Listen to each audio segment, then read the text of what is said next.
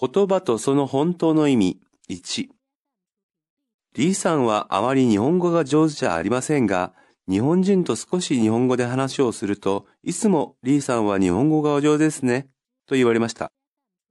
リーさんはそう言われるたびに、また下手なのにどうして日本人は日本語がお上手ですね、というのだろうかと考えましたが、いつもどうもありがとうございますと答えました。後で日本の先生にそのことを質問しました。先生の話では、日本人は日本語はとても難しくてなかなか上手になれないと思っているし、日本語を上手に話す外国人にあまり会ったことがないから少しでも日本語を話す外国人に会うと日本語がお上手ですねと言うのだろう。ある日本人は外国人とあまり話をした経験がなくて慣れていないから会話の初めに何を言ったらいいかわからなくて会話がスムーズにいけるように日本語がお上手ですね。を使うのだろうとのことでした。